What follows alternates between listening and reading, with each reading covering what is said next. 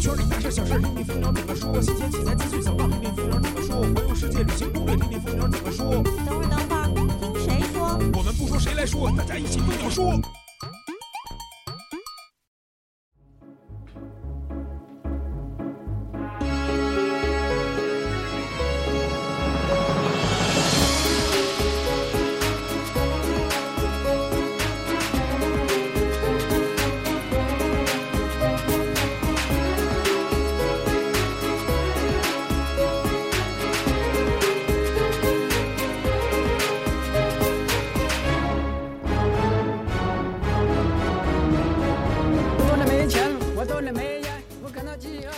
摄影谁来说？摄影蜂鸟说。Hello，大家好，我是主播陈潇，欢迎收听今天的蜂鸟说。没错，我是主播老衲。那今天咱们也听到了啊，居然开头的是一个咱们的网络上的女神陈潇妹子，然后呢，她这个听到开场曲，估计也是比较吃惊，对吧？嗯，愣了一下。哎，这歌你自己听的多吗？呃，我自己听呀，车里放。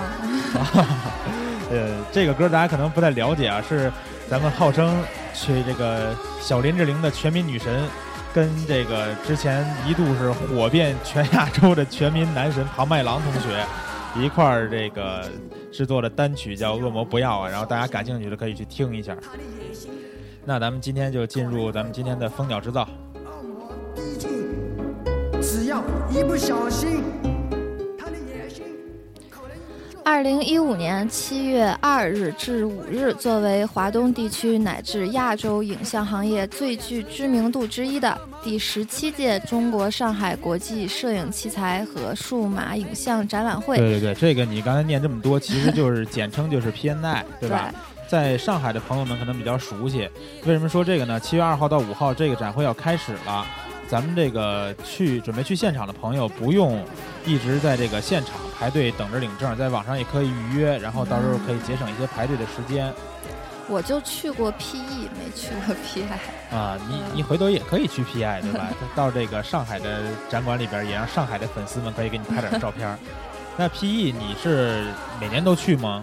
我是最后一次去是一三年。嗯一三年哦，两年没去了。对，两年没去。哦，一三年，哎，那我，你当时是在卡帕那个展台啊？对，我在卡帕。我我有一张照片，就是你在卡帕展台。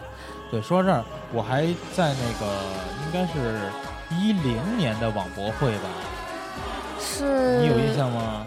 是十月底哦，对对，没错，好像反串的是道士。对对对，然后刚当时跟那个那妹子叫什么来？张雨乔好像是。啊，对我俩你俩。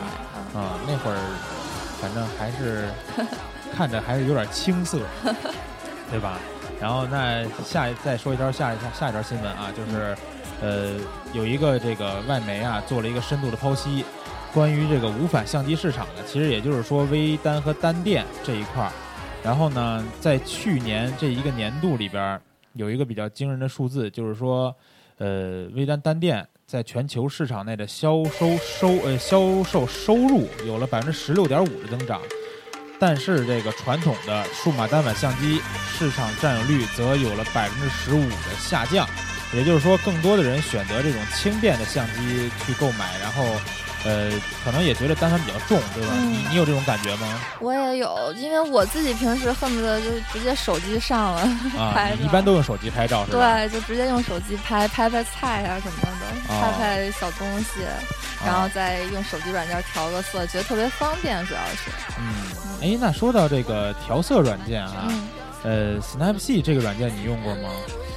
哎，这个还真没用过，不过听说过。哦，这软件其实就是我觉得可能跟你喜欢拍的东西也有关系吧，就是你一般都是自拍一些照片，对吧？秀秀自己什么的。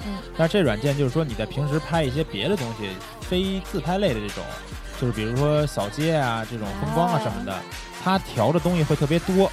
然后呢，这个软件也是在今年比较早的时候啊，四月份它升级了一个这个二点零的版本。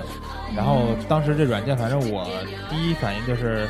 呃，这个下载完以后，更新完之后，感觉哇，功能变得好多。其实也是这个，它大部分功能都变成这个中文可以看懂的了，因为之前有些是英文的。呃，但是我还没仔细研究这个软件。然后咱们这个轻摄影频道这边的呃，张张就是怪怪老师呢，他也做了这个 Snapseed 二点零的这个修图利器的清评测，关注的朋友们可以去看一下这个文章。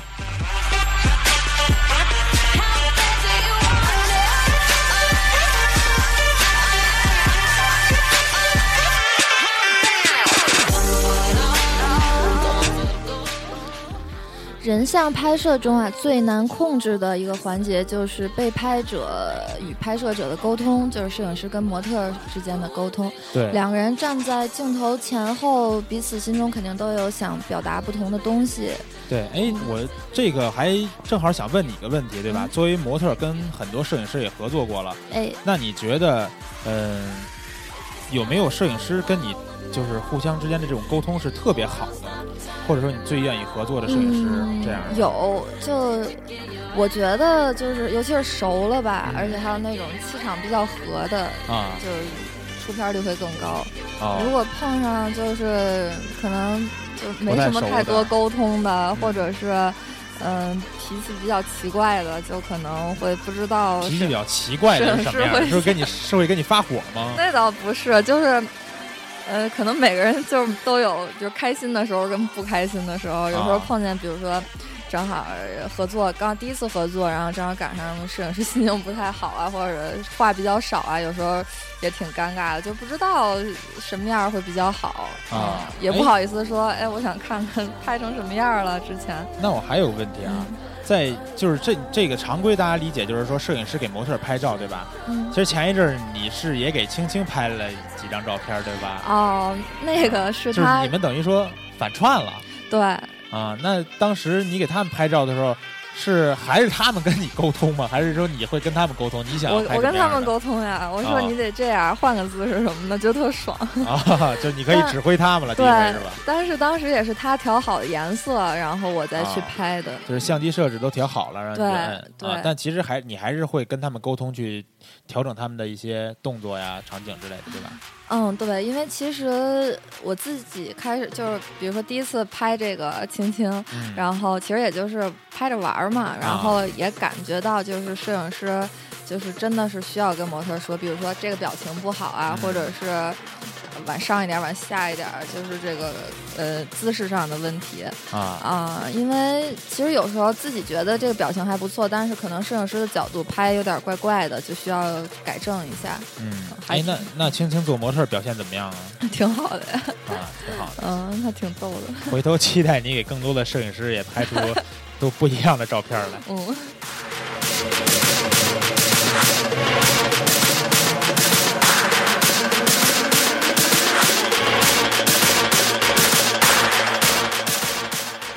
好，最后再给大家介绍一下，那这个 She's 女性秀场啊，最新的一期也是上线了。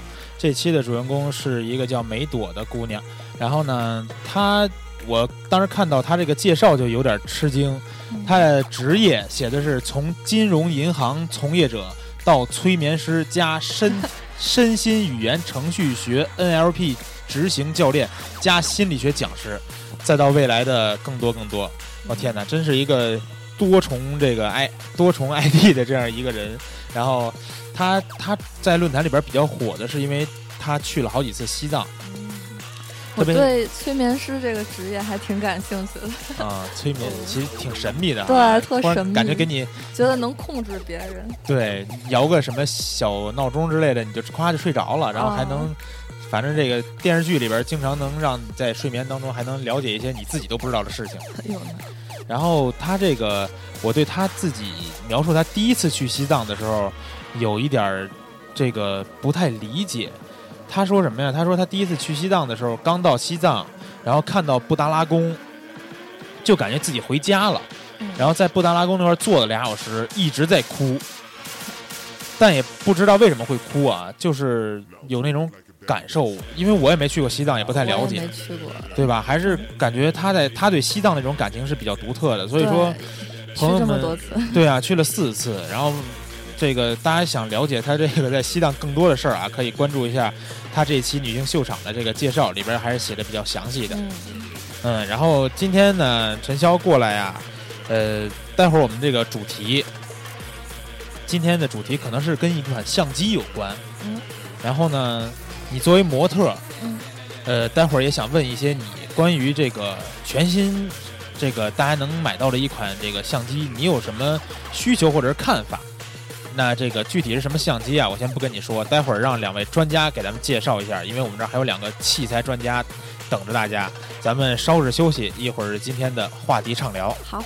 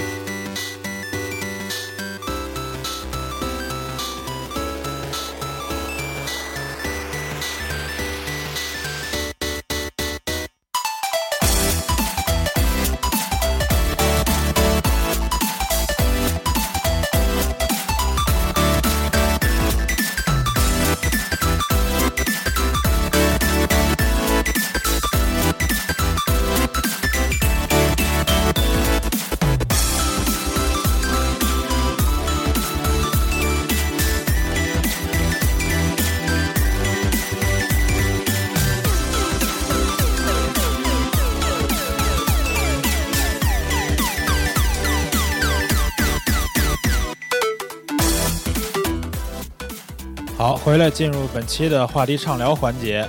那我们今天这个先说一下要聊的一个话题吧，就是五 DS，呃，这一款全新的相机。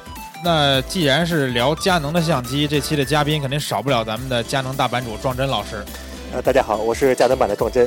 啊，还有这个我们呃现在已经上了很多这个评测内容的，然后我们这个器材的这个主编文子林。嗯，大家好，我是文子林。啊，两位已经都在节目里边跟大家见过面了，对吧？呃，刚才听到这音乐啊，就是它是有一些电子的元素，但是呢，里边有很多这种红白机的感觉。为什么我选这种音乐呢？就是，哎，陈潇，你知道红白机是什么吗？我知道，就是什么松鼠兄弟是不是有这个游戏？对，它是一个就是比较经典的我们小时候玩的游戏嘛。呃，我感觉五 D 系列，佳能的五 D 系列是比较经典的一个相机的系列。然后呢，五 DS 又算是它这个系列里边目前最顶级、最全新的一个产品。嗯所以呢，也想问一下文林或者是壮真老师啊，关于这款相机从发布到现在，在这个时段发布这样一款相机，对这个对佳能的这个相机这个链，或者说对这个市场有什么影响？嗯，其实佳能要发布高像素那个单反的话，其实呃应该有很长很长时间了，但是佳能一直在没有对外公布。嗯大家都知道佳能那个保密做的非常到位嘛。嗯，然后佳能做这样一款高像素呢，呃，其实我分析啊，嗯原因就是尼康很早期的时候发了 D 八百、D 八百亿嘛，对呃，但是那个时候三千六百万像素已经出来了。嗯，然后佳能每回他们发东西都是都是一一对应的，你发一个我发一个嗯啊。然后，但是这款这两款机器出来之后，然后佳能好像一直没有动静哦，啊。然后我我具体的我我分析是就是因为佳能之所以要发布这样一款机器，呃，首先在五 D 三五 D 三嗯的的售价现在是一万多嘛，嗯，是吧？？E B 叉高高在上，然后两万多这个这个区间的话，应该是比较空白的嗯，啊。就是说这个档位一直就处于空白，也需要一个也不是说一直空白吧，因为五 D 三发布也有这么长时间了，嗯然后它的价格一直在往下跌，然后这个时候将能是需要这样的一款一款一款机器来补充这个市场，嗯然后对市场起到一个更新的作用。庄真老师觉得呢？呃，我觉得其实是这样的，就是因为从相机市场需求来说，就是从大家的需求来说啊，嗯，对高像素这个要求是一直没有停止的。对，可能而且就感觉越高越好。我们说呢，就从现在的这个发展来看，从嗯 APS-C 画幅的像素来看，嗯，这个像素密度来看啊，呃，也有做大、做很高的这样一个潜力。嗯那么我们都知道佳能是自己生产自己的 C 自己 CMOS 的，嗯。所以我觉得呢，佳能本身也是有一个积累一个过程，达到了一个比较好的一个良品率，嗯，就是说它的这个呃 CMOS 成本降下来以后呢，它会很乐意把这样一个产品抛出来。啊，那么抛出来的时候呢，它也面临两个选择吧，一个就是抛出一个全新系列来，嗯。那么另外一个呢，就是说对现在的这个一直以来非常热的这个五 D 系列来做一个补全。啊，那么很显然，他选择了就是在在五 D 补全这个，我觉得这个呢其实是特别好的一个选择，因为本身五 D 这个系列经过十年以以后啊，包括五 D 三系列都非常成功，大家在使用的时候都觉得各方面是能满足使用的。那么通过这一个时机呢，就在五 D 三的基础上推出了一个高画高高像素这样一机型，嗯一方面来说呢，是满足了大家的需求，高像高像素的需求；另一方面呢，也让五 D 这个产品线啊更加丰富，让大家更更能记住这个经典的机型。所以呢，我觉得五 DS 和五 DR 确实是两个定位非常准确，也是发布时机特别合适这么这么一个机器。但是其实有朋友有疑问，就是说五 D 系列不是应该发个五 D 四嘛，对吧？它出来一个标 S 的，但是也有传闻有五 D 四的相机参数，对吧？有有传闻，对吧？对。但你说 S 跟四到底是什么样一种关系呢？嗯，佳能在发布五 D 五五 DS 的还有五 DSR 的时候，当时直接说明了这两台机器是全新的机器，嗯不是五 D 三的升级。哦，嗯，对，就是就是说五 D 三到时候升级，你们还是等着五 D 四，对吧？这是另一款不同的东西了。呃，其实我是这么看的，就是佳能原先在一 ED 系列，嗯，那每一个 ED 都会对应一个 EDS，这个 EDS 原先就是一个、哦，对，对一个全画幅高像素高像素的那个机型。嗯那么我觉得为什么它现在叫五 DS 而不叫五 D 四呢？嗯，首先来说，我觉得它的很多方面的主要性能，实际上和五 D 三是处于同一个技术水平的。啊，可能在某一方面是补充了一些后来的，比如说七 D 二这样的机器的一些局部性能，嗯，但是因为它没有跟五 D 三有一个明显的断代，啊只是像素提高了嗯，那么就就很像以前那个 ED 和 EDS 这个高速那个普通机型和高像素机型一样。嗯那么我也叫它 S S，但实际上这两个还是一代的。啊。哎，那这个这个相机现在售价是大概多少啊区间？呃，五 DSR 的话大概是两万五千块，两万五千多吧。啊然后 S 是 S 两要比它便宜两千块钱两万左右。三左右。对，陈晓，你觉得一个相机想让你花两万三买一个相机，你觉得什么样的相机你会花这么多钱买呢？我想象中就是特别方便，然后拍出来就还得跟就单反似的拍出来的感觉，然后自拍还得特别美好，然后最好自己还能修一下片儿，我就愿意花两万多买它。嘿，这有点意思啊！佳能，你们你们看看着研究一下啊，呃，画质要单反的画质，然后这个呃，拍完还能自己在这相机里边直接修片儿。呃，不过刚才也说到，我们今天聊这个东西，它有五千多万的像素。你觉得一个相机对你们来说的话，对模特儿这个行业来说，你们看这个相机像素越高越好吗？我觉得我自己觉得就是拍的好看，然后颜色就是柔和的，就挺好的。啊，但是你对像素并没有那么强的需求感，是吧？对，就我觉得基本上打开原图，电脑桌面能放满那就行了。好好，那那其实大部分的这个数码产品都能达到，嗯，所以你一直也在用你的手机拍照。对，当然自拍的话，就是我觉得这个能说吗？能说啊？就我觉得自拍的话，就是 iPhone 就拍的不太好看，就啊还是用专专门就是为自拍而生的那些手机拍的比较好看。啊，手机还是相机？手机、相机都有，嗯，嗯，就比如什么美图手机卡卡啊卡西欧的对自拍神器，自拍前两天我们抽奖刚发的那个是吧？嗯，索尼香水瓶。还真好，正好是三个女同事拿到了。当时我还想，我要抽的那个我就送我女朋友，结果给我来苹果手表，后来我也没研究明白。那现在再聊一下相机方面的东西啊。对这个相机来说，有些朋友有一个疑问，就是老镜头的兼容性。因为什么呀？我今天看到咱们发的那个文章，有一个菲斯的全相机，对吧？嗯，它里边提到它有两款施耐德的镜头是有一亿像素解析度的。嗯，这东西在佳能的这些镜头里边存在这个问题吗？就是说有没有一些老的镜头它不存在能达到五千万像素解析度这种问题呢？嗯，这我真不懂。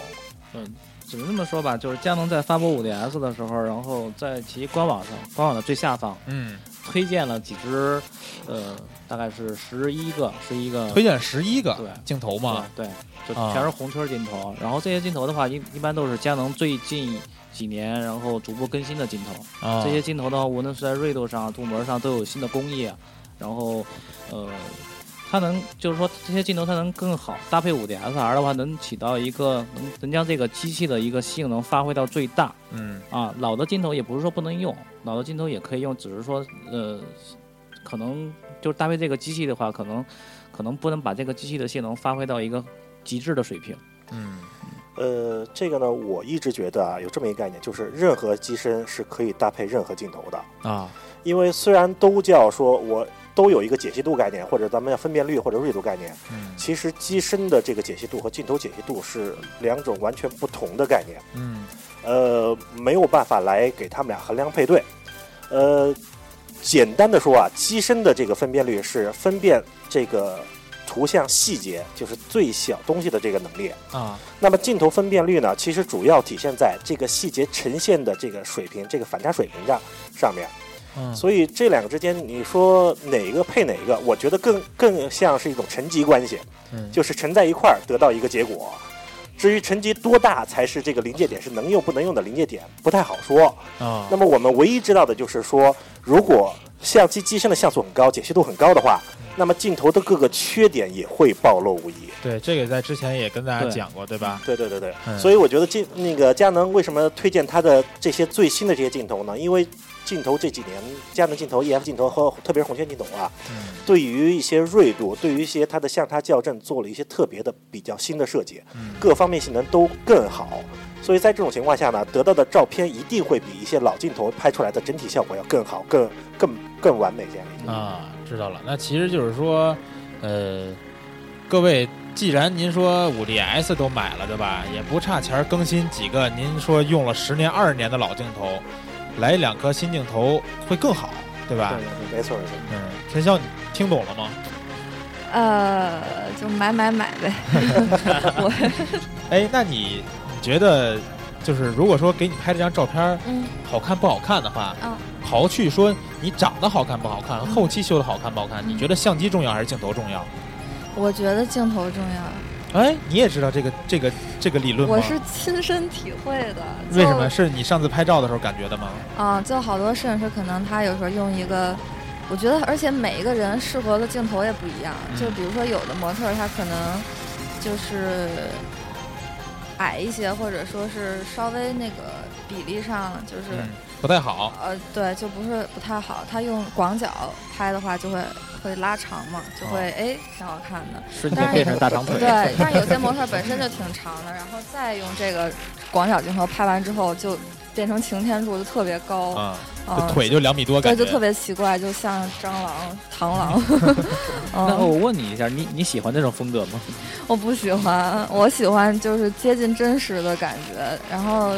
颜色，我发现之前我不知道是那摄影师镜头脏了还是怎么着，就每次只要用那个镜头拍出来的东西都是雾蒙蒙的，啊、都是雾蒙蒙的。对我也不知道是为什么。啊，你你看的就是他在相机里边的原片吗？对，相机里的原片儿，但是他要换一个哎其他的镜头拍就没事儿了。怎么回事？你们俩觉得怎么回事？传说中的柔焦镜头，不知道。呃，挺挺奇怪的啊。嗯，如果不是柔焦的话，可能真的是脏的。嗯没，错可能就是脏的，自己都没发现里边脏了。嗯，那这个，呃，今天我们聊的很多问题啊，其实都是从咱们这期的网友互动帖里边，因为网友互动帖我刚才一看都一百楼左右了，所以说待会儿我们可能读不了那么多，所以我把一些大家都有的问题就拿出来问问这个两位专家。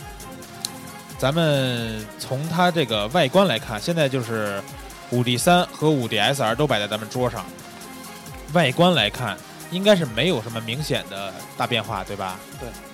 呃，对，没有没有没有变化，基本没有变化。基本上可以说是用同一个模具生产出来的，但是还是说的基本上，对吧？也有变化，都是一些小的细节吧。比如哪些细节是有重要的变化，让你感觉到他们就是用心在做这个细节了我觉得应该说对操作来说是没有任何变化的。啊。呃，但是就是最比较如值得注意的就是那个底底部部的对，底部的那个五 D 和五 D SR 的底部啊，嗯。螺丝明显增多了，哦，中间也没不再有那个就是原先那个五 D 三那个比较软的那一块儿接那个快接哦。快装板那一块儿了。嗯。这个呢，佳能之前也说过，说过是因为，呃，为了保证五千万像素的高成像，啊要给对机机身接三脚架的这个稳定度要做一个加强，哦，所以在这基底呢做了两层特别就是两双重的这个加固设计，嗯所以螺丝明显就多多了很多。嗯然后其他方面的，我觉得操作上我就感觉不出来有区别了。对，操作操控基本上没有什么太大的区别。然后我之前我们也做过，就是五 DS 刚发布的时候，大概就今年二月份的时候，当时也做过一个，呃，找不同的一个小游戏吧。啊 然后基本上就是在监屏这个按键的那个标识上啊啊，这个地方可能稍微有点变化，有一点点变化。对，然后啊你看这个白平衡啊、侧光啊，它只不哦过哦换了一个位置。换了个位置，调换了一下对，然后就是侧面的接口，啊对。哎，对，侧面接口，我发现从原来那种咱们所谓的那种小 USB 口，嗯换成那种高速的，呃，现在增加了 USB 就是三点零跟 HDMI。嗯对专业的接口了。对，嗯，就是回头联机拍摄，要是用五 DS 的话，也得再买一根更贵的这个专业的 HDMI 的线。呃不过这根线它好像是送，送的都特别短呃，还行，哦。哎，你们你们是拿的带盒的是吧？呃，线有多长呀？送的线就普通的那种一米，多。对，一米多的线。呃，我之前试了一下，好像二点零的那个 micro USB 也是可以，也是可以用的。可对可以用可以哎，用。它现在还有口吗？有它那个口儿本身是兼容的，USB 的二点零和三点零是有一个兼容性，哦3.0，的就是它左右两边那块儿是吧？对对，宽一块儿，但是啊二点零也可以用。嗯，然后那个五五 DSR 的话，应该是取消了耳机耳机的插孔。对对对对。然后这个说到相机外观了，又想问陈潇了，比如你在展会上，对吧？嗯很多人在下面拍你，啊，然后你会不会有一种想法，就是说，哎，我觉得谁的相机好或者镜头好，我就看着比较他的。炫酷就对，然后我就多给你一些眼神，有这种想法吗？嗯，其实没有，我都会看，因为而且其实拿手机拍的你也看，嗯，就手机不看，然后其还是有实选择吧，对吧？对，其实那个展会上就是很多媒体，嗯，然后用的未必是很好的机器，就是大媒体。嗯，他们可能就是拿一个小卡片机就去拍了，回来做新闻稿。啊，嗯，所以其实都是可以看的。我觉得作为模特来说，但是如果自己嗯就是拍照的话，肯定是喜欢看那种，就是为了自己美来说的话，嗯肯定爱看那种一看就是能把人照美了的那种。哎，那你给我们讲讲，你觉得哪种就一看你就觉得他能把你拍美啊？嗯，跟摄影师也有关系，就是有的 就是一大爷相机，我就不太看了，因为我觉得可能出来片儿都是虚的。嗯，然后 歧视老年人不是，啊，就那得对自己负责嘛，是吧？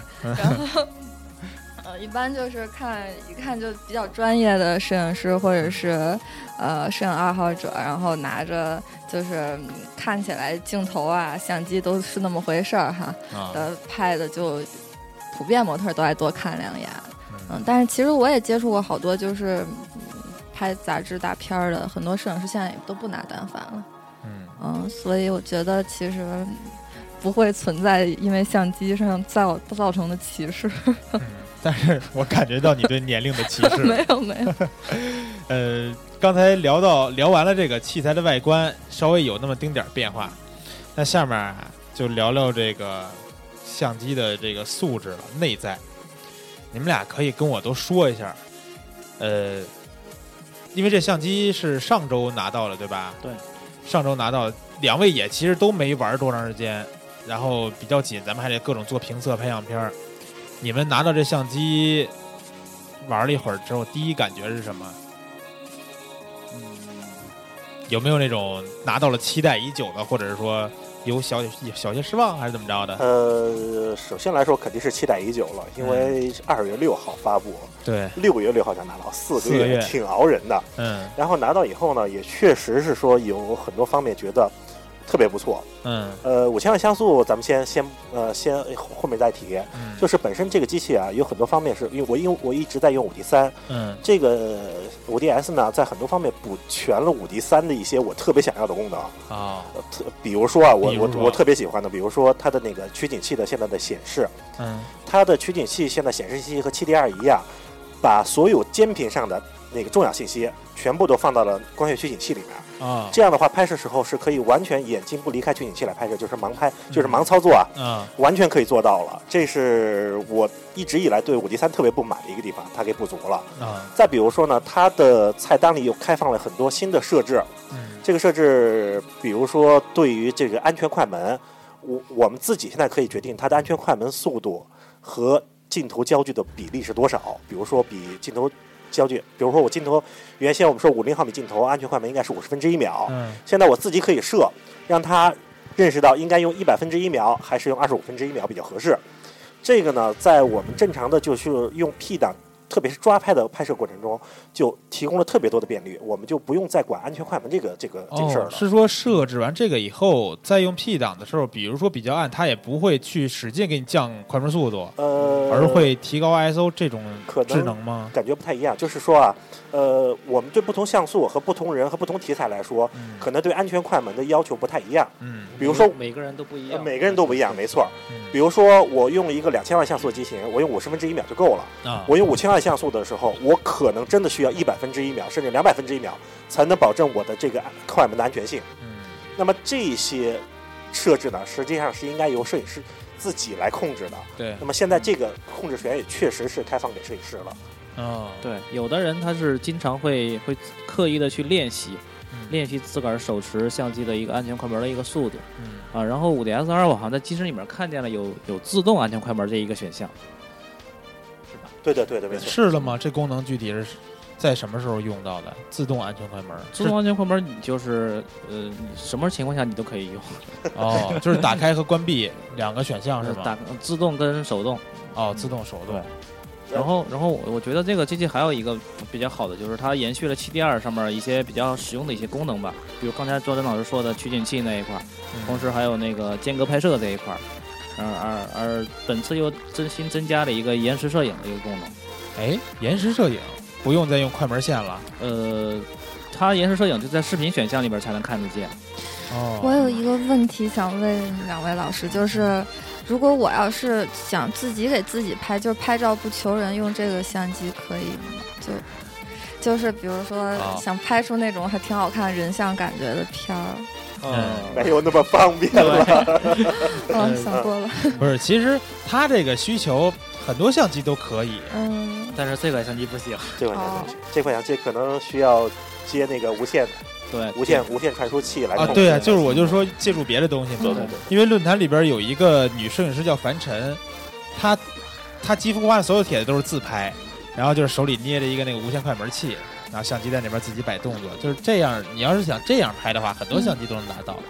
嗯，其实这个机器你要是真正想这么做的话，有时候可以，其实也可以，啊，因为，像素过高嘛。嗯，然后，然后你大概骑走到一个位置，然后拿快门线按一下，然后 后期可以裁。对，随便裁，想怎么构图怎么构图。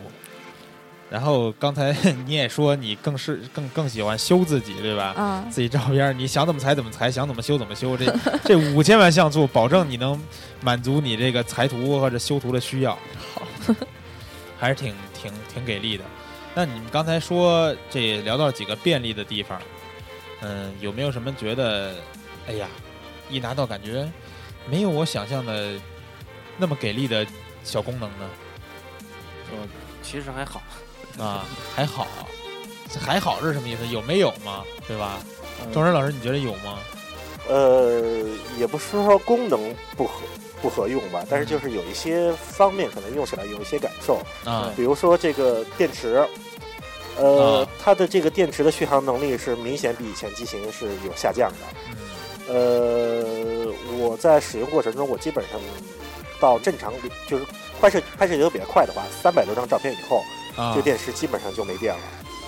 跟三百多张就没电了。对那要是就是为了拍照而去出行的话，这可能一上午也就差不多了。就必须多带几块电池了。然后我我我这里插一句，就是我们在拍人像的时候，我们第一天星期五去拍人像的时候，我们是带了三块电池，然后摄影师那儿还有充电器，基本上是这样一个状态。然后我们在拍风光的时候，同样也是三块电池。啊，嗯，哎，对我刚才发现，我好像是把我那五 D 三的电池搭进去，它是通用的。通用的。那它自己的电池跟五 D 三的也是一一个型号吗？就自己带着原装电池？有一点区别，就是容量上好像稍微加了一加了一点。五 D 三叫 LPE 六，它是 LPE 六 N。啊，加了 N。前者是一千八百毫安，对。呃，新的这个呢，提升到一千八百六十五毫安，就多了六十 六十六十五。嘿，这六十五能起上作用？六十五实际上可能是因为像素太高吧，然后加上加上连续的存储啊，然后机内的数据处理啊。然后可能会比较耗电。说到这，我还想问老师一个问题，就是我爸也用的是单反，然后哎，你知道你爸用的什么相机吗？我知道呀。什么相机？不是佳能的，能说吗？能说，我们这期不是给佳能做的。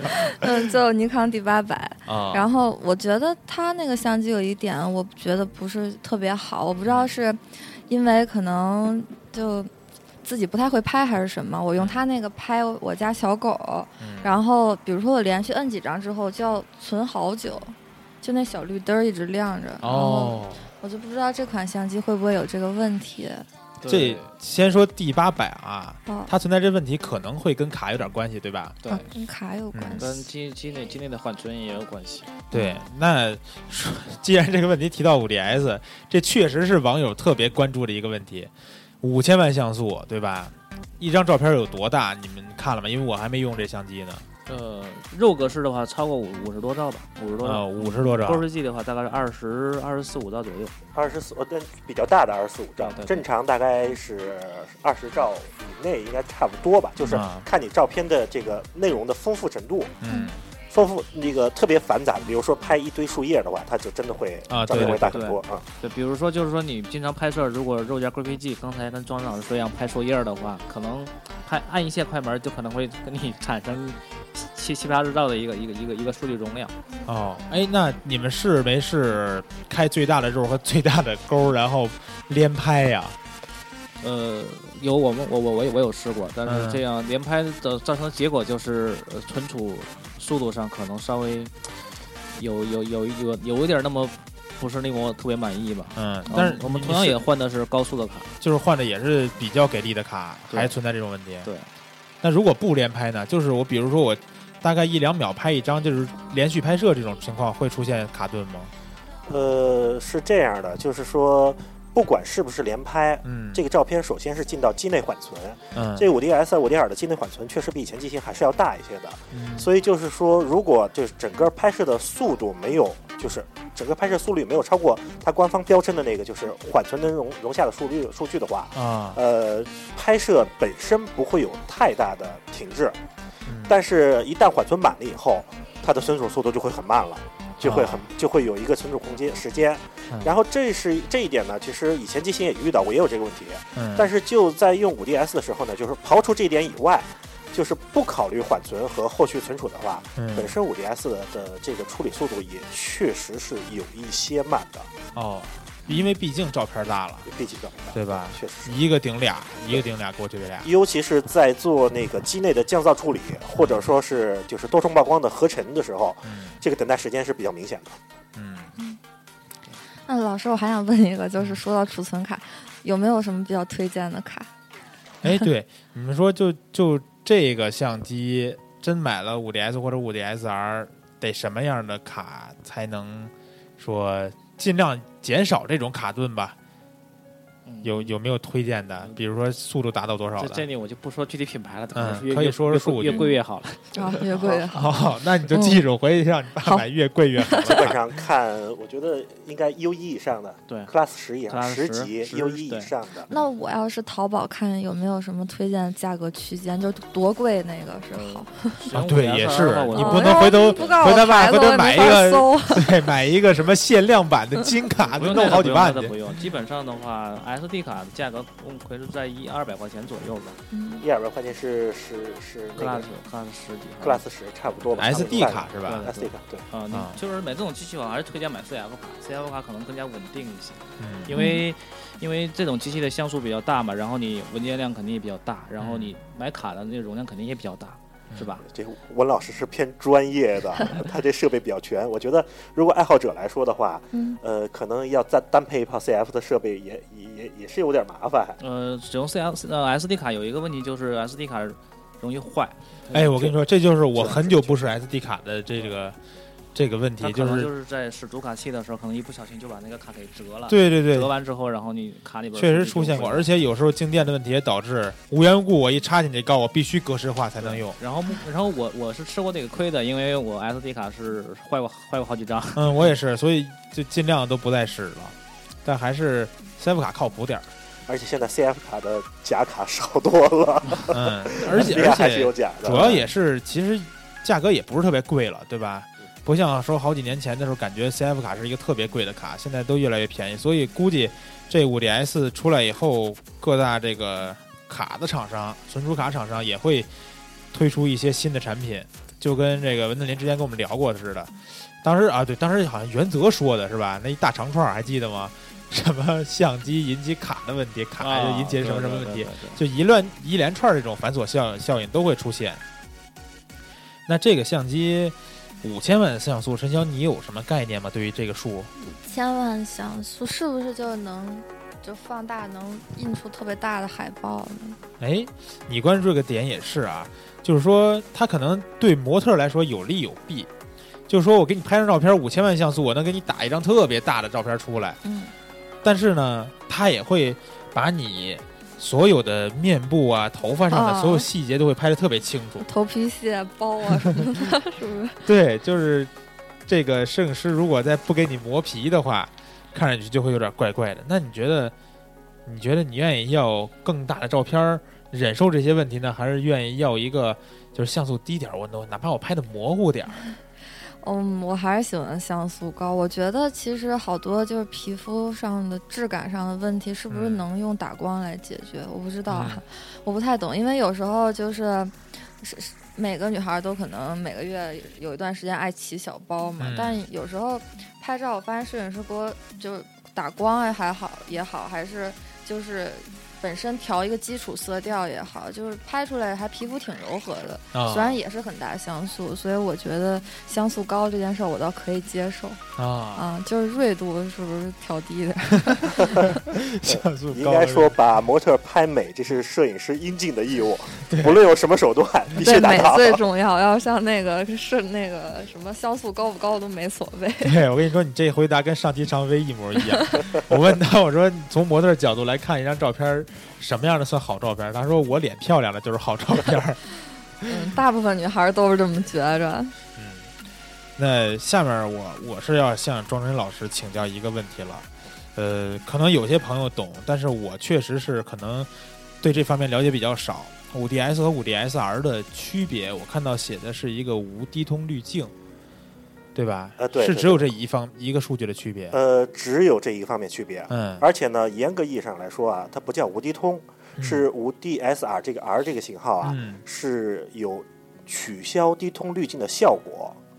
取消低通滤镜的效果。对对啊对对对对。那能不能给我们的听众们啊，详细的再解释一下，它在我们使用当中说，或者说是这个低通效果，它是有什么样好处呢？呃，这个要解释起来其实还蛮复杂的，嗯我想尽我我尽可能简单的说吧。对，简单的说，呃，就是无论是就是相相机的成像元件，无论是 CCD 还是 CMOS，嗯，本身只能感受光的强度，它是不知道颜色的。哦，为了让我们这些数码相机啊能够变成彩色相机，而不是嗯黑白相机呢，呃，我们现在通用的一个方法呢，是在它这个成像元件前面加色彩滤镜，哦，像马赛克一样的红绿绿蓝、红绿绿蓝这样的一个滤镜。嗯，呃，通过把四个点或者更多点，一般是四个点，这个颜色信息来综合在一块儿来看每个点的颜色是多少。嗯，那么这样就带来了一个问题：如果说我们拍摄的这这个图像中细节特别狭小的时候，它可能只落在一个就是或者一排这个像素点上。哦，这时候它的颜色就不再兼顾这四这个三三原色了。嗯那么这个不再碰到这三颜色以后呢，就会造成这个图像的颜色的伪色，或者我们说的摩尔纹，就是出现这样摩尔纹这个情哦，况原。来它是跟这个比较相对关的。然后呢，为了解决这个问题，所以一般的数码相机的成像元件是加了低通滤镜的，嗯是把这些就是成像的这个最细小的点啊稍微给它模糊一点儿，模糊到四个一组啊或者更大这个范围这样一个成像元件上的。哦，所以有低通滤镜的这样一个相机，它的锐度实际上不是完美的，嗯不是它最最真不是它最真实的，最不是它最真实的。对对对，那么现在来说呢，就是由于我们的像素很高了，嗯产生摩尔纹也好，产生这些伪色的可能性比较低了。嗯所以呢，就是利用这个高像素这个优点，我们把这个低通像素呃低通滤镜的这个效果给取消了。哦取消了以后呢，这个所以五 D SR 的这个成像锐度、分辨率会比五 D S 还要更好一些。好，对，哎，那它既然取消了这个，会不会出现您刚才说的，比如说特别小的细节在颜色覆盖率这上面的问题？还是会有一些摩尔那纹。肯定会有对对对但是因为它像素太高了，可能你肉眼看可能感觉不太出来。对，其实包括五 D S 有低通滤镜的，它也不能完全避免这种情况。嗯，那么，因为既然现在已经到五千万像素，它这个产生这个几几率很小，而且就算产生也是照片很小一部分，大家就可以不用关注这方面了。哦，呃，我我还我还有一点，我觉得没有几个人买五 D S R，他会去输出的，去真正的去把它打印出来啊 啊。除了部分商业摄影师，嗯嗯，对，哎，说到这点，还有一个问题要问。这个五 DS，有些网友就说，我现在五 D 三用着一点问题都没有，对吧？两千多万像素，我拍点照片儿，我发网上，发微博、发朋友圈，乃至我打印出来一张挂自己家墙上都没问题。我要五千万像素意义何在？这呃五千万像素意义何在？五千万像素是这样，嗯五 D S R 发布的时候，它是以高画质著称，因为像素高嘛，对然，后能够实现比较高的画质。嗯然后呢，呃，我我分析它，它主要定位吧，然后它可能定位一部分商业摄影师，比如说一些工作室啊，他他他买不起幺二零相机，嗯，然后他可以买五 D S R，然后这种相机的话，还有一个问题，相比于幺二零相机的话，它的镜头群比较丰富，嗯，然后而且还好带，对，然后整体的投入成本的话，相比幺二零相机，比如说菲斯啊那种机器的话，嗯。就是我买一套下来的呃成本的话，可能要比那个要少很多很多。啊，啊，这是一部分人，然后还有一部分人就是比较发烧的摄影爱好、摄影、摄影爱好者吧，或者说也气摄影发烧器材党对，摄影发烧友对，嗯。嗯呃，我觉得呢，我我主要针对摄影发发烧友来说，我觉得可以这样看五 DS 这个五 DS 和 RSR 这个这个像素问题。嗯呃，首先来说，高像素一定是有它很多的优势的。嗯这个优势呢，可能说你平时不感觉，但是用的时候也还是会用到的。嗯比如说嗯，比如说啊，就是说，如果我们同样都缩到两千二百万像素五 DS 的照片和五 D，呃五 D 三比的话，嗯，那么肯定五 DS 照片更好，你说的缩小是说把整个照片变小，变小，对吧对。就是尺寸变小，不是说截图啊，不是说截图，不是解哦，是变小问题。因为就是我们在同样一个大小的幅面来看它的话，嗯会五 DS 更呃五 DS 更好了，可能细节会更加丰富对，一些。细节会更加丰富，噪点相对的也会更少一些。对，然后抛开这个五千万像素来说，嗯我觉得现在是这样的，它实际上，呃，我们刚才说到，它很多方面比五 D 三有补全，嗯而且包括它的快门儿、它的测光元件都有很大的进步。那么如果两个机器又差不了多少钱，差的差价不是特别大的话，嗯那么我想我还得还是选择五 DS。至于我最后的照片用的是五千万像素，还是把五千万像素像素缩小到多少，那再说，反正五千万至少不是一个坏事情。对，它肯定不是个坏事儿嗯，但是目前来看，跟五 D 三可能差着有将近一万块钱了，对吧？那五 D 三降完价差不多，现在现在一万五千块钱左右。对，一万五、两万三，差不多也是将近一万我觉得五 DS 也也有一个很大的降价空啊！间了。对对对，这倒是肯定的，因为现在刚刚出来，大家能买到嘛，也是比较比较这个抢手。看到这朋友圈里边谁要拿个这相机出去拍照去，有点烧。然后这个刚才说的这个问题就是五千万像素，普通玩家是不是用不到这么高像素？您呀，就是它肯定是个好事儿，对吧？用得到用不到，万一有一天您拍到一东西，忽然发现我去，这中间这截图这区域，我截出来，忽然发现这是个新闻事件，我这张图片截出来可以卖一万块钱。然后呢，咱就不说什么事儿了，但是呢，您要是使一个像素低的，我发现截完以后就是都快马赛克了。这截完哎好点儿，对吧？马赛克也能卖钱的。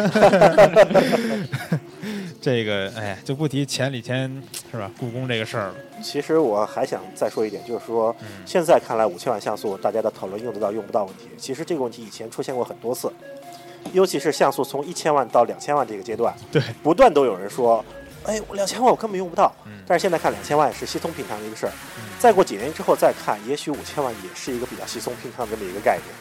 对，就是不有那样一句话嘛？存在即存在存在的就是合理的。嗯，就咱们当当年用的电脑屏幕，保不齐都是十五、十七的，对吧？到二十一，现在大部分用人用二十四的、二十七的，没准您 哪天都开始用三十多寸、四十多寸屏幕了，再用这种两千万像素拍的照片，可能再放大细节看就会有点惨了。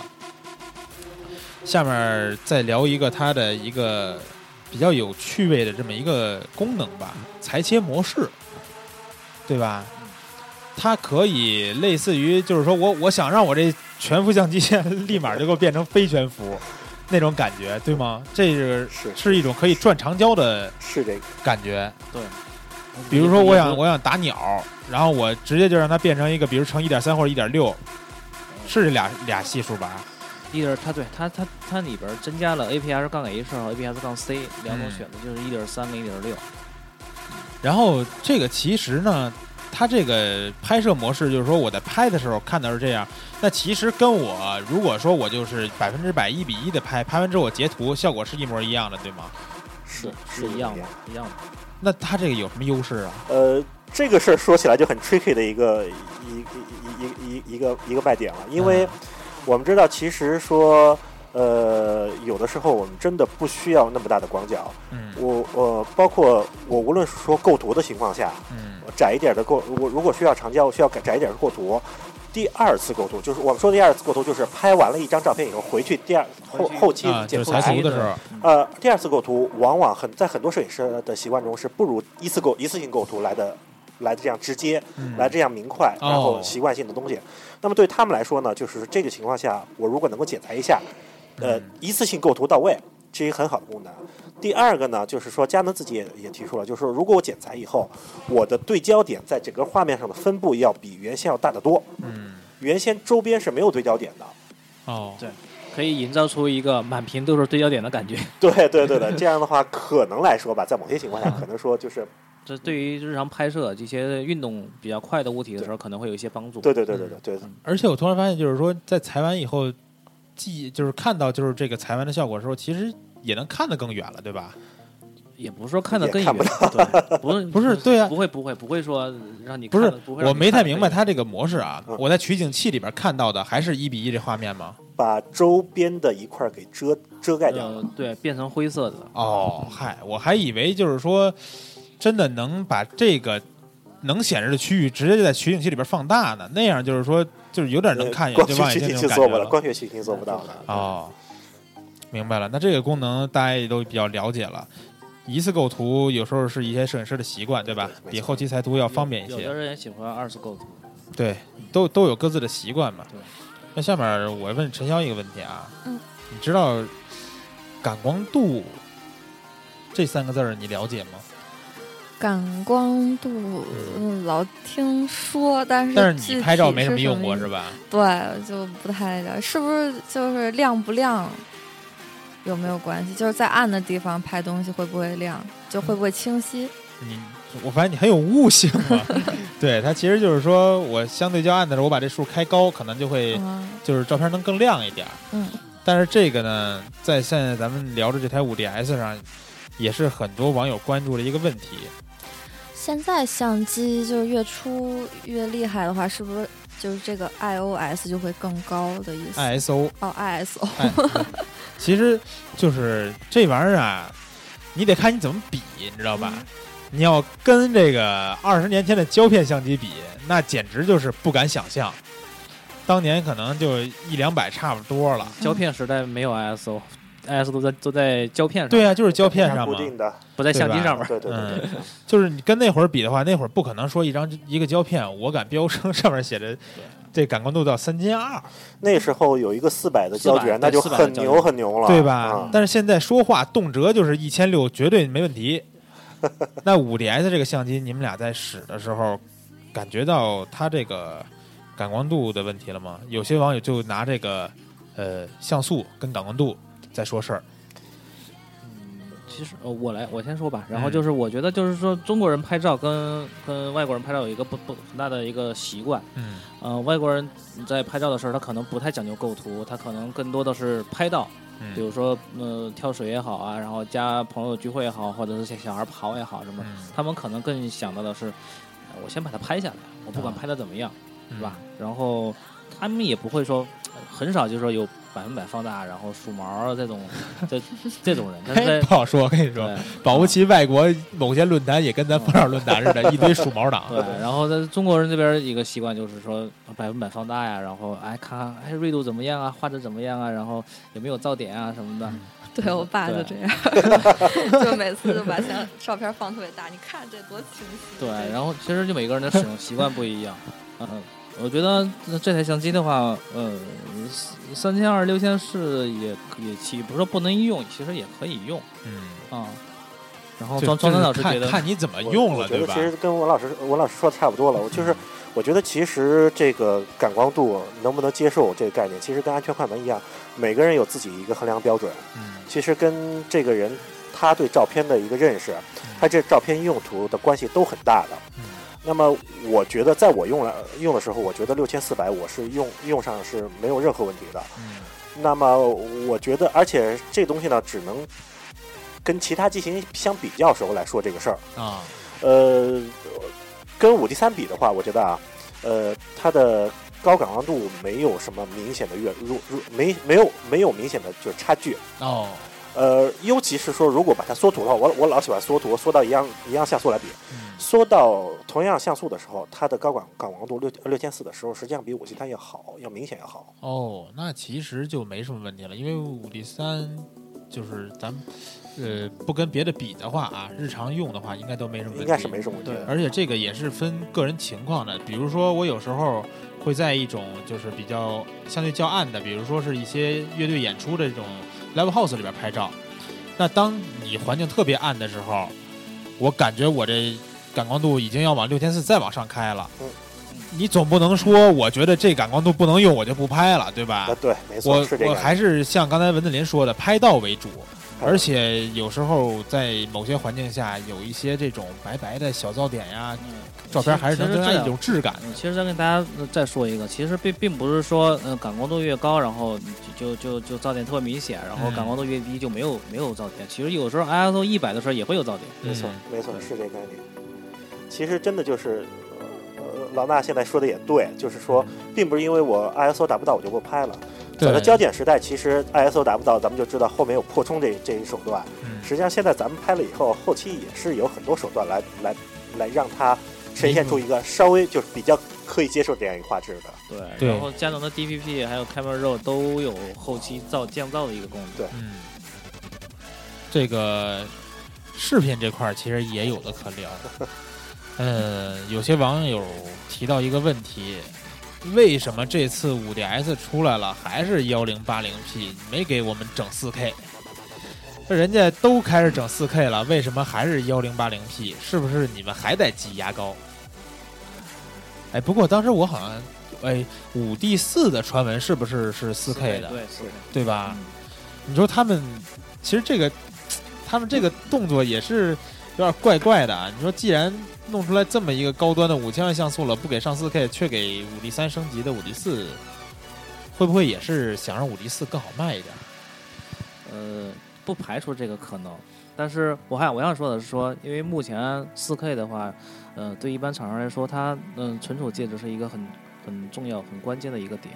嗯嗯，比如说索尼的，嗯、拍四 K，它它需要它需要第三方的存储存储介质来来帮助他完成 4K 的拍摄啊，啊。然后这样的话，成本就会特特别特别的高。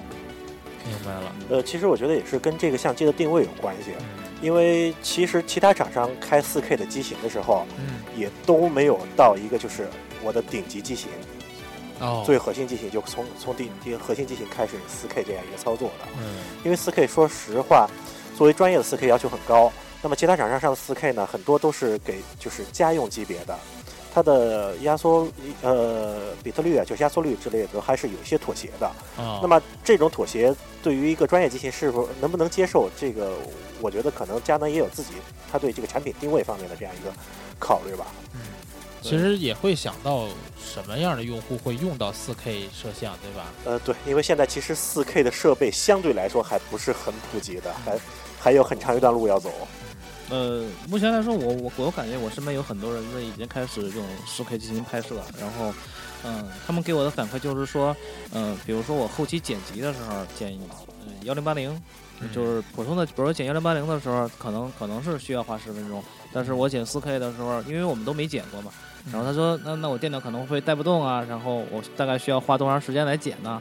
但是他给我给我的反馈就是说，呃，你剪四 K 的话，可能是比你减幺零八零多花费百分之三十左右的时间。啊，呃，其实没有想象中那么恐怖。是啊，其实我觉得可能佳能可能对于这种嗯高分辨率的视频的需需求啊，其实他的想法其实比其他厂商走得更早。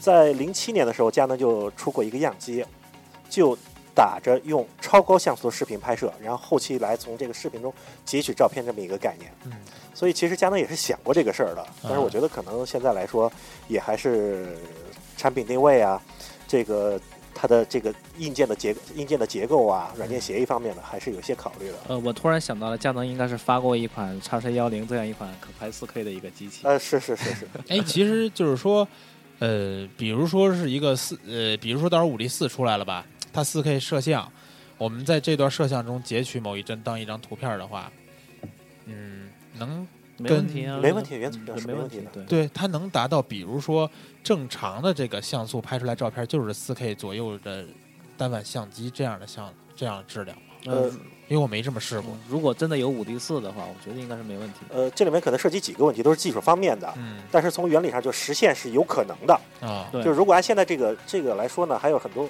还有一些就是视频压缩和提取照片来说呢，可能压缩上还是有一些不太合适的地方。啊但是如果改变这个这个这个这个压缩压缩模式、压缩压缩模式的话，是完全没有办法的，呃，完全没有问题的。啊，但是有一些也是没有办法，比如说我们拍视频的时候，我们必须达到每秒钟二十四。二十四二十四帧，嗯那么就是说，我们的快门速度不可能超过这个每秒二十四分之一秒这样这样一个这样一个概念，嗯。所以说也不可能说完全就靠视频来截照片就能代替相机这个嗯。这个功能。对我我我我我我插一句啊，然后嗯。松下 G 十四在当时呃微硕二点零版本的时候，里面有一个功能就叫就叫那个四 K 截图功能。四 K 截图，对对对，不是，实际上现在佳能现在它的幺零八零 K 也是有这个功能，对。都是有这个功能的。他就举了一个例子嘛，比如说那个气球里面装完装完水，嗯。然后拿一根针扎破。去去扎破，然后如果说正常拍开连拍的话，可能可能拍拍的抓拍的成功率不是很高，但是他嗯如果通过视频里边去截某种其中一帧的话，然后成功率还是相当高的。嗯，但是感觉要是想让刚才那种说的那个画面截的更漂亮的话，得需要那种超高速那种摄像机的感觉，是吧？水珠慢慢的出来那种感觉。那毕竟已经就是就算是说幺零八零就是四 K 的普通视频的话，嗯，它也达到每秒钟三十连拍了嘛。对就三十连拍的话，选取一中一一帧应该也是没有什么问题的。对对对，嗯，那咱们在这个话题畅聊环节啊，时间差不多，但是还想问一个问题，很多朋友也在问的这个问题，对焦能力跟五 D 三比，咱不跟别的比，就跟上上面这个五 D 三比，它对焦，尤其是暗部的时候对焦有改善吗？因为有人吐槽五 D 三的暗部对焦，嗯，其实，在对焦点上面，然后设置上面，其实跟五 D 三是一样的。啊我啊，觉得，但是我的对焦系统也是一样的吗？我我实际使用起来的时候，我就感觉这个机器要比五 D 三要快。我不知道庄真老师有没有这种感觉？呃，是这样的，就是它系统应该跟 EDX 五 D 三都是就对光应该是对焦系统是应该是一套系统一模一样的。啊，呃，它现在就是从就是系统上来说，它多了一个什么呢？就是它现在的就是测光系统嗯，是可以识别场景，尤其是可以跟踪人面部，啊来帮助这个对焦系统来追焦的，就是追踪这个人移动的位置的。嗯，这是它比五 D 三要更好的一个部分。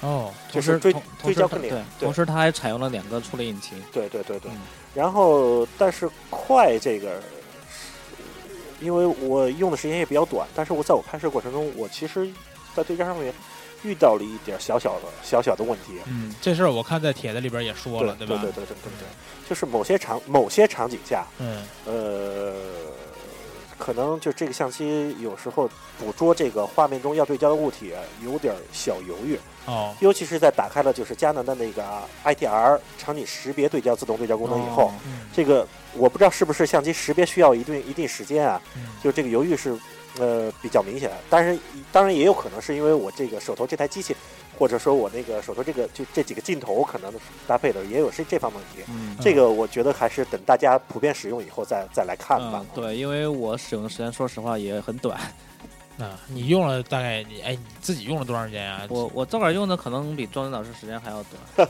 啊也也也就拍几次那种是吧？对对对，啊，那也反正也期待你们这个深度评测各种方面内容都更完善一点儿。对，嗯，那这个再问一下陈潇，刚才我们聊了这个对焦能力，你在平时自拍的时候遇到过有时候对不上焦，或者说你觉得对焦呃有特别慢的时候吗？有，就是我发现，嗯，暗就是光线不好的时候对焦就特别麻烦。啊，就比如说我自拍的那种手机，然后它如果把焦对到脸上之后，就会自动的变白呀、啊嗯，眼睛变大呀什么的。啊，其实就是还是说这测光这块儿的是吧？对，然后如果对不上脸的话，就虚的，而且一点儿美颜的作用都起不到。啊，嗯，明白了。那刚才也是听了两位器材专家讲了这么多东西，你有没有记下来什么呀？嗯，你对这相机，你现在有没有什么自己最主观的什么看法？你觉得它怎么样？我觉得这相机还是有挺大市场的。嗯，不知道为什么，因为我觉得，呃，就听我们听我们说的感觉，特别厉害，是吧？说完之后觉得特别厉害，啊虽然感觉可能，嗯，好多就是摄影师或者是爱好者都比较喜欢，就可能五 D 三是不是买的嗯多一点？对，嗯，可能是性价比比较高吧，是不是？嗯然后，但我觉得这款相机它因为像素很大嘛，就像刚才两位老师说的，它可能能代替就是一些就特殊使用者吧，就是能少花点钱，照样也能买到一个哎像素还挺高的这么一个东西。你你今天回去可以跟你爸说，你说 我不跟他说，他又要花钱了。对，你可以跟他说，你说我们今天聊那相机可厉害了，赶紧从尼康转到佳能吧。行，那咱们今天的话题畅聊就先到这儿，然后一段音乐过后是今天的这个网友互动环节。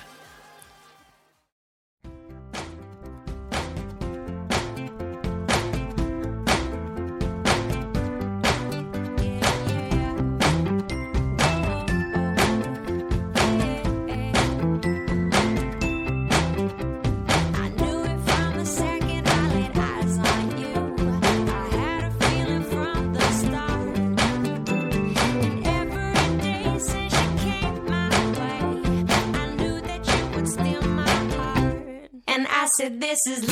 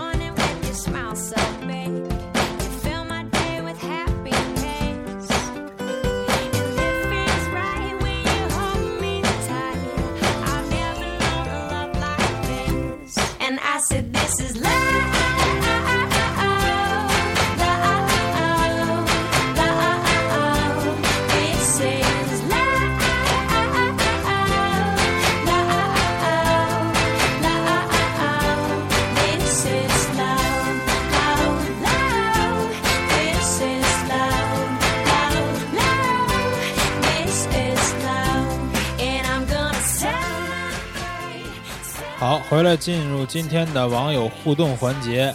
呃，刚才我们也说了啊，因为这期这个咱们期待党同学们留言有有点多，所以呢，我们会挑一些刚才没有解答到的一些问题来念。然后呢，那我就我跟陈潇一块儿给大家念吧，然后让两位老师有的可以给大家解答一下。好。首先是看这个，呃，四楼，呃，小 mini 他说，现在市面上便宜点的全幅镜头用这机器上分辨率够吗？哦，这刚才已经说过了。然后说还有就是价格虽然没什么用，反正也不会买，我是泥坑党的。那你问什么呀？我就不该念这条。哎，然后夏洛兹他说，买五 DS 好还是 ED 叉好？哎，ED 叉现在卖多少钱呀、ED 叉我啊我我还真没关注过，ED 叉到那儿知道多少钱？这个不太清楚。我还真的最新的价格，最新的价格我我我但是应该是比五，DS 要贵吧？应该是贵贵对对吧？这个问题你这问的真是，你有多少钱就买那个呗，对不对？可能 ED 叉儿面向的还是高速摄影的，就是这个这个记者抓拍的摄影，对这这些这方面的。所以如果一般摄影者的话，我觉得肯定五 DS 可能还会好一些吧。哦，嗯，定位不一样，主要看他想拍什么。明白了，就是还是看你拍什么。ED 叉因为可能有一些抓拍的方面更更强一些，对吧？对嗯，ED 叉的机身缓冲好像也更大一些。更大对，再调一首音乐。好，然后看看我再翻一翻。哇，这儿还有个网友叫 M 二零七说，我想知道我二点六六赫兹四 GB 的电脑还能用吗？哎，对，你们这这照片大小对电脑应该还好吧？没有没问题。嗯没有到那种一下就大到一些电脑除非你电脑配置是特别落、特别落后的情况下。我的几部电脑，我有一部是五年前配的，呃，解 RAW 的时候稍微有点慢，嗯，但是解出来以后，就是也不是说完全不能忍受，嗯然后对 JPEG 处理来说都没问题。明白了。那陈晓考你一个吧，嗯，你读一下这个网友的留言，看你能不能读顺畅。他啊，叫这位叫 L A M 考拉，嗯，IAM 考拉，好 I A M 考拉，测一测最关键的指标信噪比吧。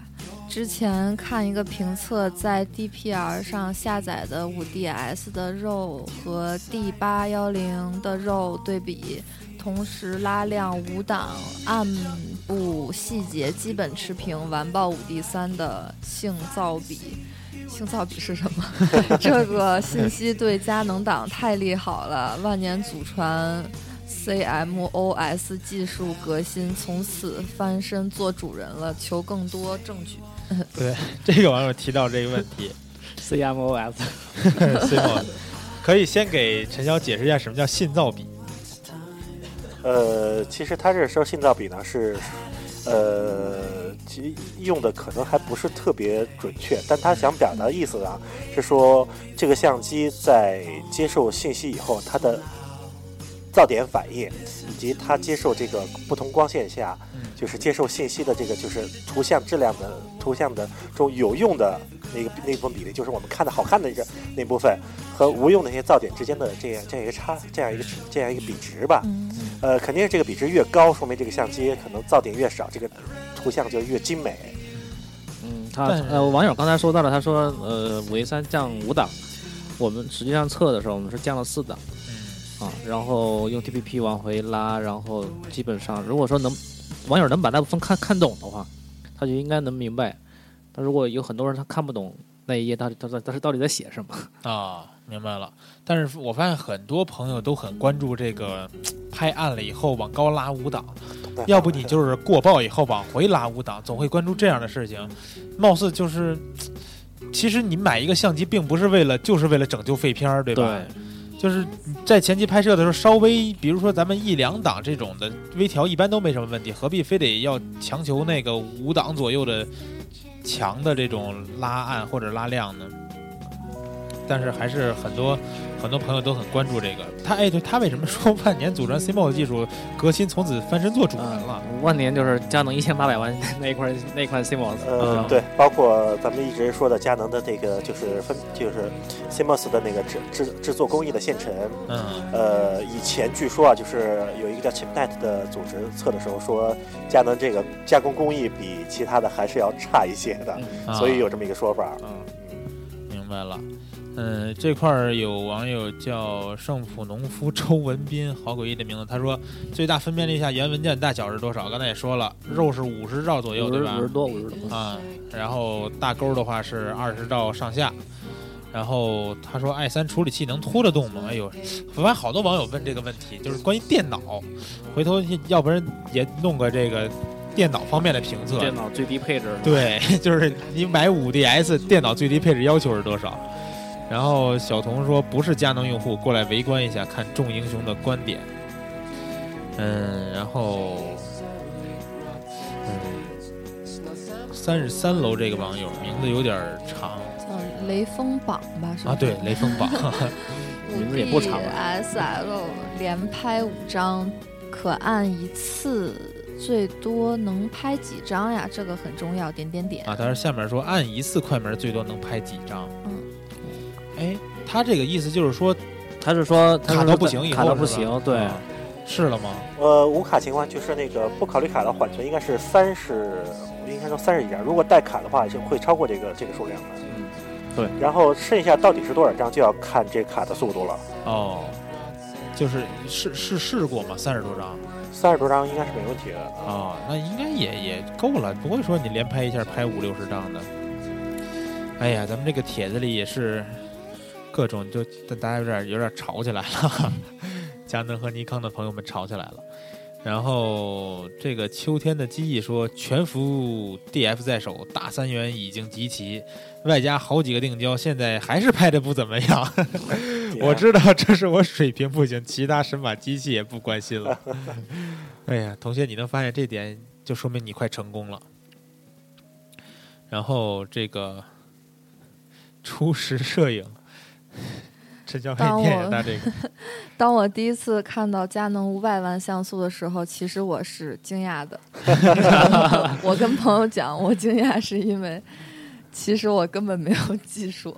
朋友跟我讲，拍完之后加特效，照片儿啊加特技，照片很大、很亮、很柔。加了一个月特技之后，技术端。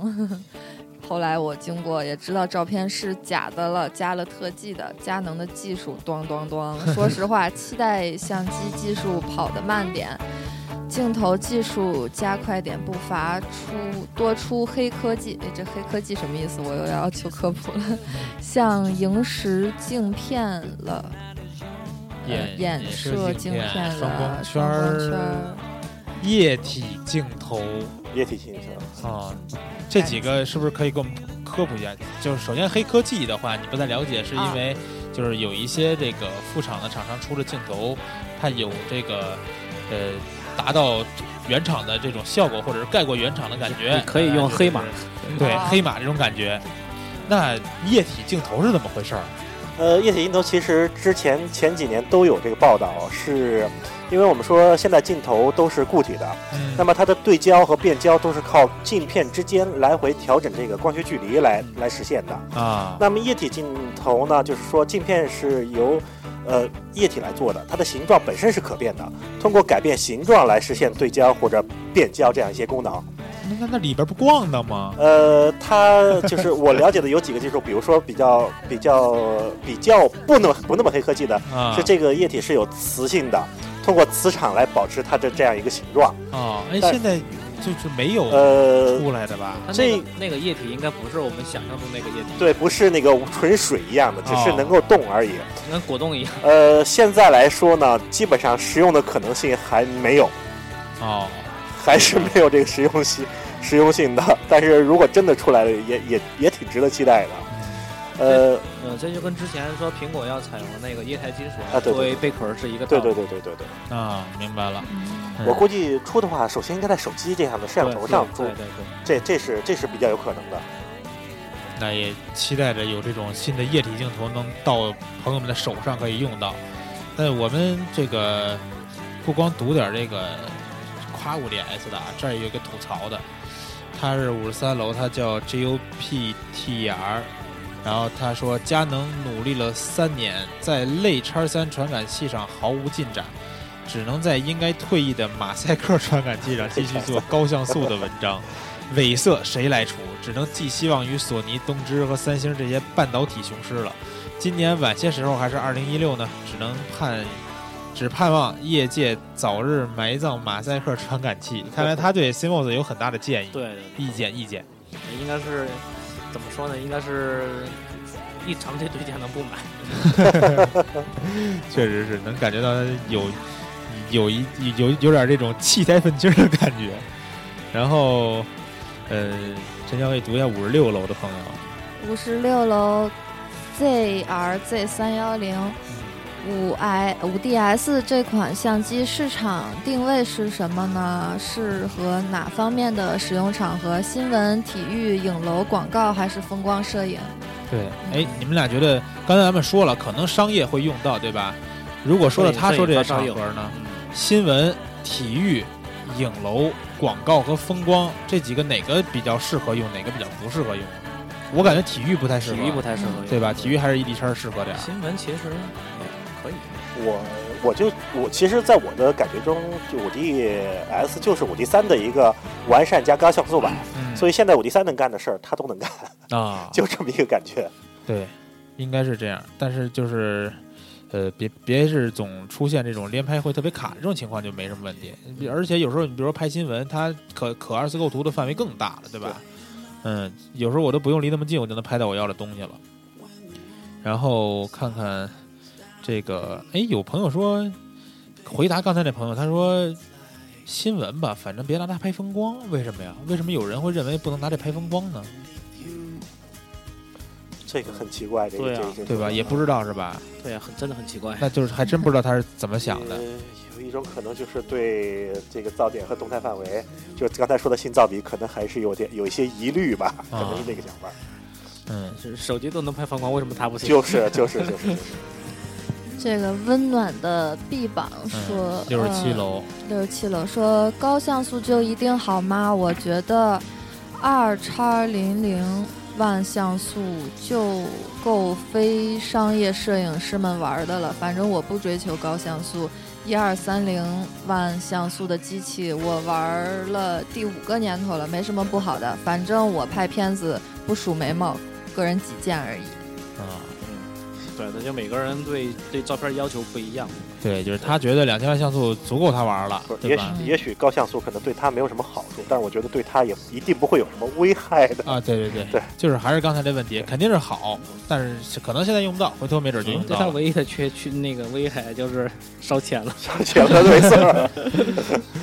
对，然后七十二楼叫梅花雪，他说泥坑用户路过，希望观音此举，观音是什么意思？佳能，佳能哎，这这个外号是怎么得来的？呃，佳能在最早确立品牌的时候，啊在日语它叫 Quanon，对 Canon Quanon 是用的商标就是一个像观音坐像，这个哦 Quanon 就是观音日语观音的这么一个意思。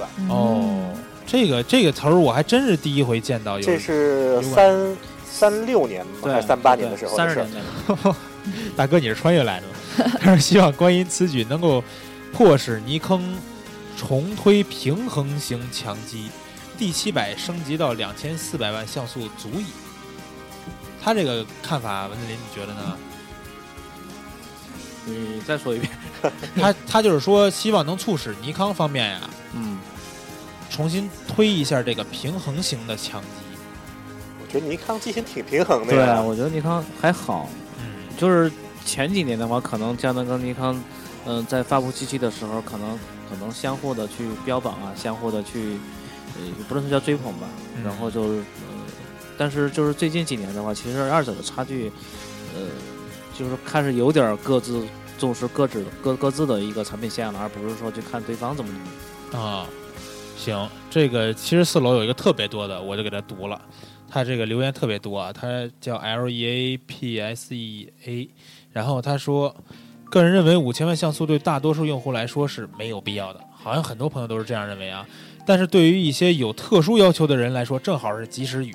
比如希望轻便的呃携带的商业用户，就像刚才咱们说的，对于他们来说，这款机子值得一试。比起，毕竟比起中画幅它要便宜很多，轻便很多，镜头群更是要多得多。呃，只要成像效果他们能接受，那呃拿它还是有较大的，那它还是有较大的专业市场的。我想佳能出五千万像素的初衷，肯定也是为了这个，不排除为后期进入更大画幅的市场做技术准备。技术总在不断的发展，高像素肯定是一个趋势。高像素真心方便后期截图，最初的几十百万像素到如今普及的两千万像两三千万像素，历史一直在向前走，普及只是时间问题罢了。只要解决了高像素带来的一些问题，例如高感、呃够宽度、快门速度、防抖技术、存储容量、回放速度、存储成本以及后期处理电脑速度等，哪项高像素呃那高像素肯定就会普及。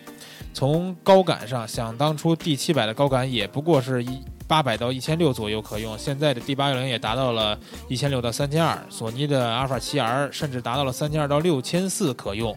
宽容度 D 八幺零和 A 七 R 也是剩余的 D 七百。个人觉得这五千万像素如果真心有需要，那别考虑，赶紧上，毕竟全画幅现在他们就这一款达到五千万了。呃，但电子产品刚出来肯定是不够完美的，比如尼康从 D 八百到 D 八百 E 到现在 D 八幺零才算基本完善，所以对于更多的摄影，个人认为持币等待更为合适。其实他分析的有些地方还是很对的，对吧？跟他咱们咱们聊的那些观点也都差不多。不过他最后发表了一条言论，就是说对于更多的摄友还是拿着钱等着比较合适。这这等哪年去了是吧我？感觉他他观点有点矛盾。对，他之前又说要买，后来又说要 要等，对，反正就是哎，难道是说等那个机器降价吗？机器是好机器，哎也有可能，也有可能吃必等待就是降降价。然后这个，哎，七十七楼这个得罪人的事儿我就不读了，陈潇你来说一下。这个叫简单操作，然后小黄人儿嘛，这头像是。嗯嗯，建议小编用五 DS 与 D 八幺零对比评测，都用第三方的镜头，如适马，呃，这个某个镜头等，嗯，同环境、同参数 PK，一定能吸引关注。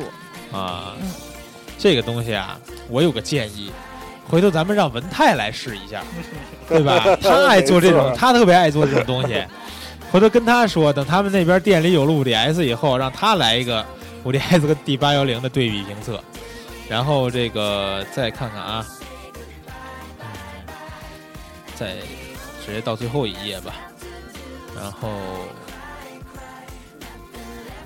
这个八二三楼说用用生命去拍摄，这朋友也是在我们很多互动帖里边都留言，他也说了一个这个之前大家都提到的问题吧，说分辨率这么高的相机，一张片子也得一两百兆了吧？刚才我们也说了，其实没有这么大，很多网友都觉得对会过百兆，其实没有那么明显。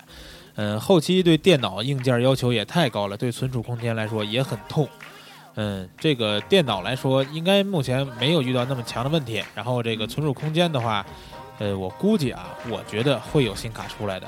然后，呃，陈潇可以再读一下最后一个八十四楼这个这个于默默，他叫，好，你就别读他那堆乱七八糟的名字了。看着感动常在，怎么又是咚咚咚 的出新机？我李光宾德，嗯，啥意思？嗯，李光宾德是一个是一个对一个厂商的品牌。现在哦在一起嗯，一直在两千万以内自嗨，完全体会不了五千万干嘛用。嗯，嗯不会又是看毛孔看痘痘吧？我一直觉得，如果拍出来照片是商用，肯定会 PS，几千万像素也都会修饰掉。如果拍出来是出版，印刷精度也不一定能体现到五千万，即使体现了，也不一定能买得起。如果是自己用，从浏览的途径看，手机、平板电视五千万放到手机里打开都困难，别说看了。作为摄影平民，我只把自己短浅的看法发表了，可能有很多用途我并不知道，还希望有人能够科普科普。然后 P.S. 高感不是我等追求噪点之人所钟爱，所以拜拜没钱不关注，只有小公主这等高贵的身份才值得拥有。我我我插一句，我觉得我觉得这位兄弟他应该是不太了解宾得吧。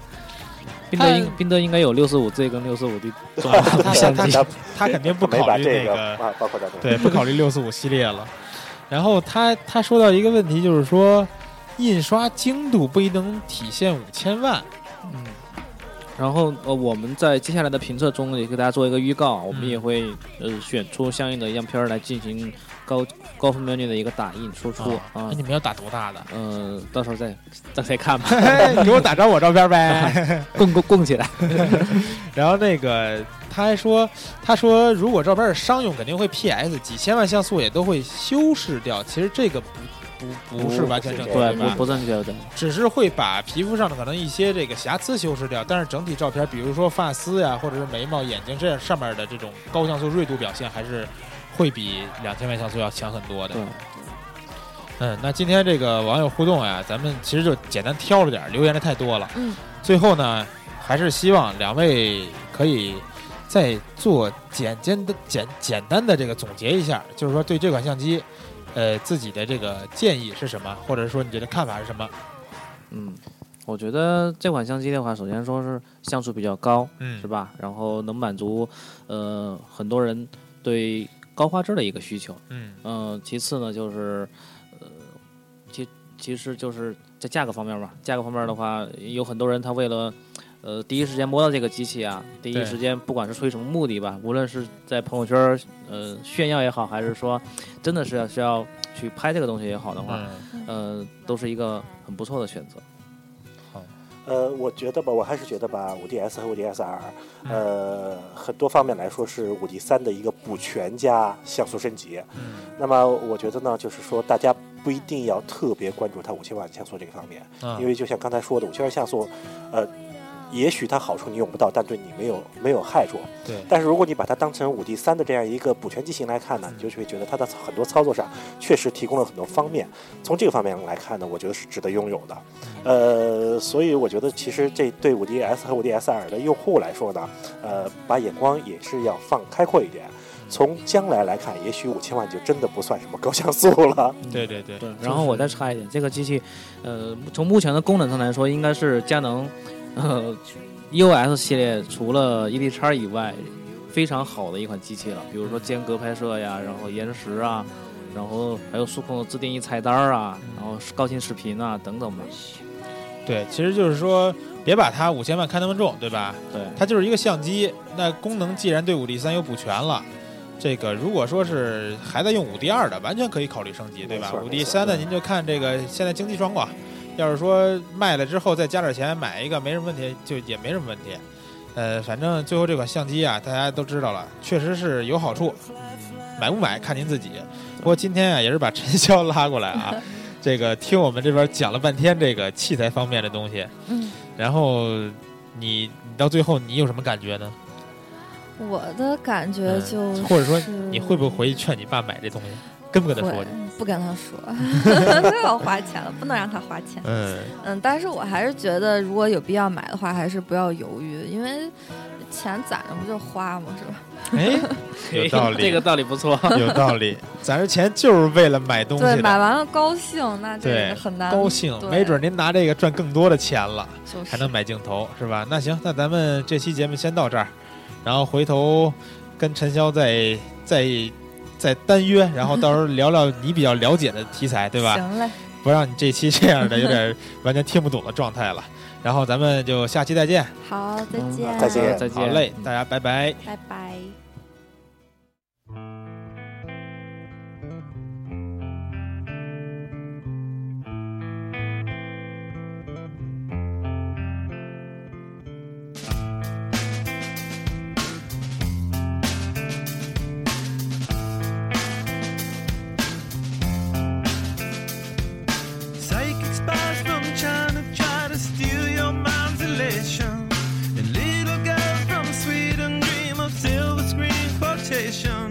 And if you